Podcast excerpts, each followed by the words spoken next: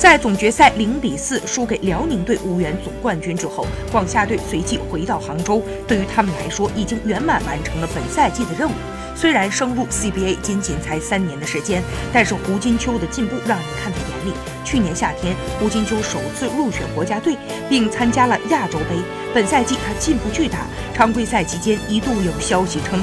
NBA 有球队看上了胡金秋，希望邀请他去参加夏季联赛。对此，胡金秋表示自己暂时没有考虑过 NBA。他坦言自己在本赛季经历了太多的高潮和低谷，外界质疑对自己影响巨大，曾经也有过自我怀疑。好在有教练和队友帮他一起走出了低谷。